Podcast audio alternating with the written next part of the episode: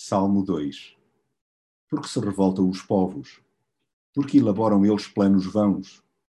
Os reis da terra reúnem-se com os chefes para conspirarem contra o Senhor e contra o seu Messias. Quebremos as suas correntes, dizem. Deixemos de ser escravos de Deus.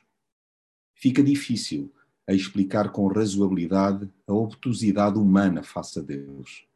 Se já é profundamente triste o engalfinhamento entre pessoas e nações, o que dizer do antagonismo sistemático ao Criador?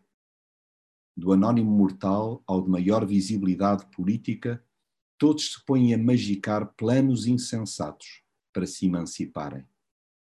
Enredam-se neles de tal forma que se estatelam ao comprido. De tanto quererem atingir a liberdade, culpam Deus de tudo sem se darem conta que o problema está no seu íntimo. Dizem à boca cheia que desejam ver-se livres do seu jugo e afastar o seu domínio. Perante esta sonsa tentativa, Deus não deixa de sorrir do alto da sua soberania. Ele acha ridícula a postura arrogante das suas criaturas em congeminarem dispensá-lo, como se fosse possível encurralar o Senhor da vida. Na sua perfeita soberania e justiça, Deus faz frente aos rebeldes e sublinha perentoriamente que Jesus está no centro de toda a criação e a Ele todas as pessoas devem submeter-se. Sim, o seu amor tem o poder de domar qualquer coração.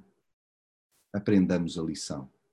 Nós que nos arvoramos em governantes do mundo, curvemo-nos perante o Senhor do mesmo. Sirvamo-lo com reverência e regozijemo-nos com grande tremor.